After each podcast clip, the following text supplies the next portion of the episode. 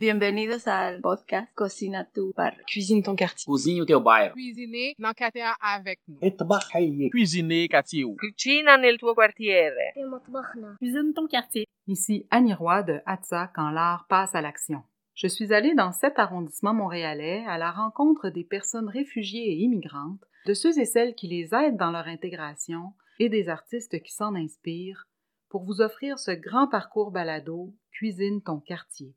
Ouvrez votre cœur et vos oreilles et bonne rencontre.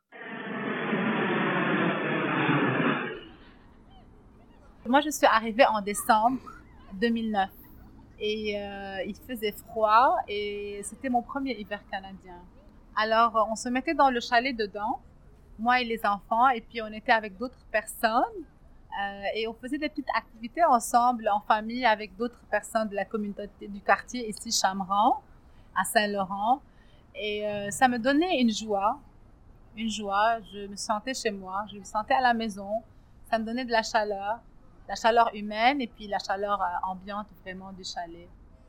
Bonjour, je m'appelle Manal Joma.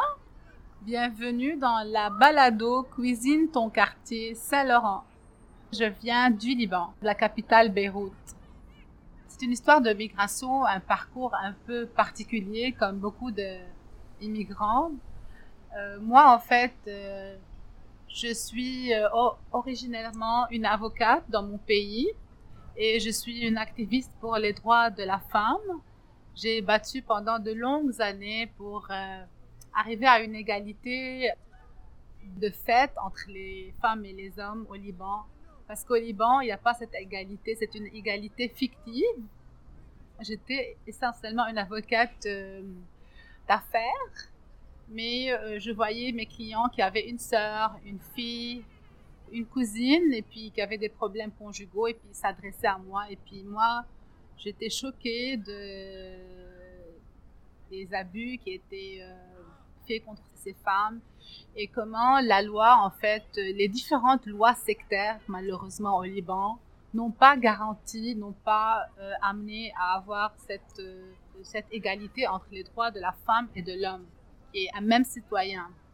Alors c'était un peu euh, contre mes valeurs, et puis ça me poussait, ça me, ça me, ça me mangeait de dedans, et puis j'étais en combat continu pour arriver à ça. Je participe à beaucoup d'événements, de, shows.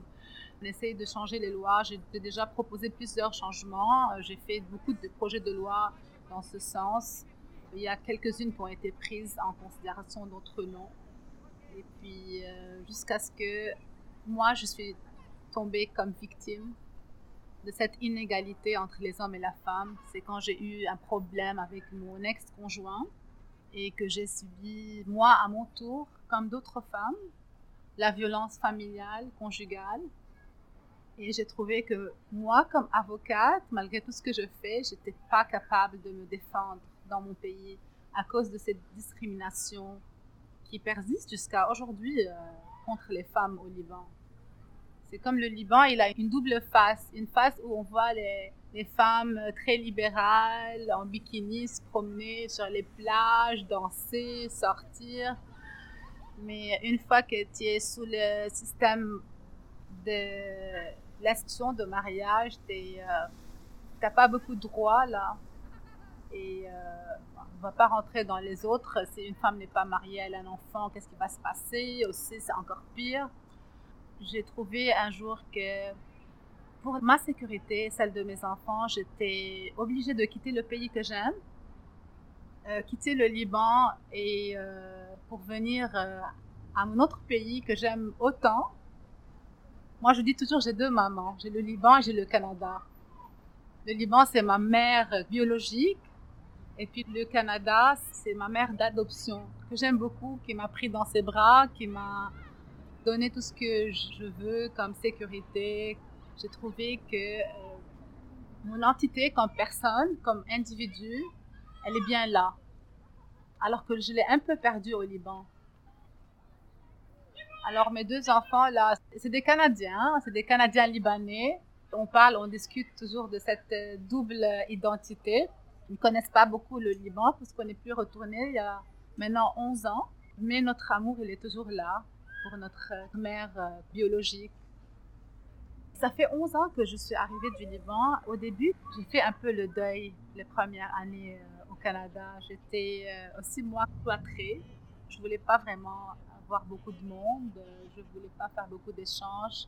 J'avais deux petits-enfants d'âge très bas. J'avais un bébé de 1 an et un autre de 4 ans. C'était pas facile au début parce que j'étais un peu dans mon monde, à moi, dans ma bulle. Mais après, euh, à cause de petites rencontres, j'ai commencé à sortir de mon cocon là. Et je vois regarder autour de moi et puis euh, essayer de, refaire une vie de nouveau, à neuf. Parce qu'en fait, tu arrives ici et puis euh, tu as tout un bagage derrière toi que tu laisses. Tu n'es plus l'avocate que tu étais, tu n'es plus l'activiste, tu n'es plus personne. Tu es juste une personne qui est venue euh, dans ce monde comme si tu es né de nouveau. Tu n'as rien. Alors, il faut tout refaire. Et puis, c'est un début qui est difficile. C'est comme tu es né, mais tu es adulte. Tu es né de nouveau, mais tu es adulte. Je crois que c'est un défi, en fait, que beaucoup de monde d'immigrants, euh, ils passent. Ils passent par ceci. Et moi, ce qui m'a fait sortir aussi de mon isolement, c'est que je, venais avec mes enfants dans ce parc, dans le parc Pintle, où on est là aujourd'hui. Et puis, euh, il y avait des petites euh, séances de cuisine, des petites séances de recettes, des petites séances de contes, des contes québécois. On a découvert, moi et les petits, les, beaux contes québécois avec leurs histoires, avec la neige, avec euh, les choses là typiquement québécois ça m'a permis aussi de faire comme euh, un contact avec euh, cette culture québécoise que j'ai beaucoup aimée. Je travaille dans une banque, je fais des dossiers d'hypothèque. Je ne suis pas avocate maintenant. J'aime mon travail parce qu'en fait, je fais des dossiers, puis les dossiers, c'est un peu comme les dossiers juridiques où il faut aller à travers la paperasse et puis tout ça, et puis analyser le dossier. C'est pas vraiment ce que j'aime, mais un jour, oui, je me dis, un jour, je, veux faire partie du barreau du Québec. Je suis toujours activiste. je, je suis beaucoup pour les droits de la femme. Je crie euh, pour ça ici au Québec et partout. Et je crois que c'est un combat, même si on est au Québec, il y a des droits de la femme. Mais aussi au Québec, il y a beaucoup de violences conjugales. Il y a eu beaucoup de meurtres euh, commis. Et puis à chaque fois, ça me cherche dedans. Je crois que c'est un combat éternel. Euh, même si on est dans un pays où la femme a quand même ses droits, mais il ne faut pas lâcher. Il faut continuer parce que c'est un combat qui ne s'arrête pas alors, je me retrouve toujours dans ces combats. Moi, comme personne aimant la culture, parce que moi, je suis un peu poète, je suis un peu écrivaine, je me suis dit, OK, euh, j'aimerais faire quelque chose de différent ici au Canada, autre que travailler et puis faire quelque chose que j'aime vraiment.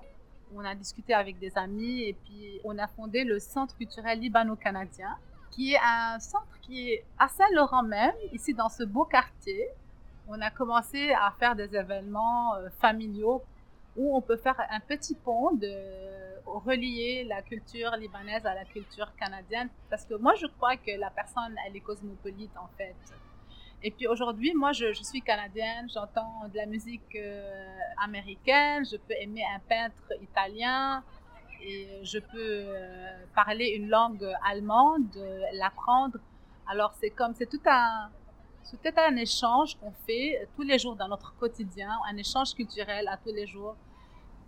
J'essaie à travers ce centre d'aider euh, les autres aussi immigrants qui arrivent, qu'ils se trouvent un point de repère. Parce que la première année, c'est quand même un déracinement, qu'on le veuille ou pas. On vient à un endroit nouveau, on n'a pas nécessairement des amis, on connaît personne, on ne sait pas comment, euh, où aller, quoi faire. Alors, euh, c'est comme, c'est un endroit où on peut venir, on peut lire, on, lisait des livres ensemble, des livres par exemple comme un livre d'Amin Malouf qui parlait euh, par exemple de la migration et qui parlait de l'amour et comment euh, le rocher de Tanios par exemple. Tanios c'est un, une personne qui a, qui a, qui a immigré, qui a quitté son pays. Il était un peu perdu et puis il a retrouvé une dame à Chypre, une jeune femme. Il est tombé amoureux de cette femme et puis il a retrouvé une vie nouvelle hors de son pays. Et puis c'est un peu ça le parcours. On a fait des débats là-dessus, on a parlé, on a pu vider nos cœurs sur l'histoire de l'immigration.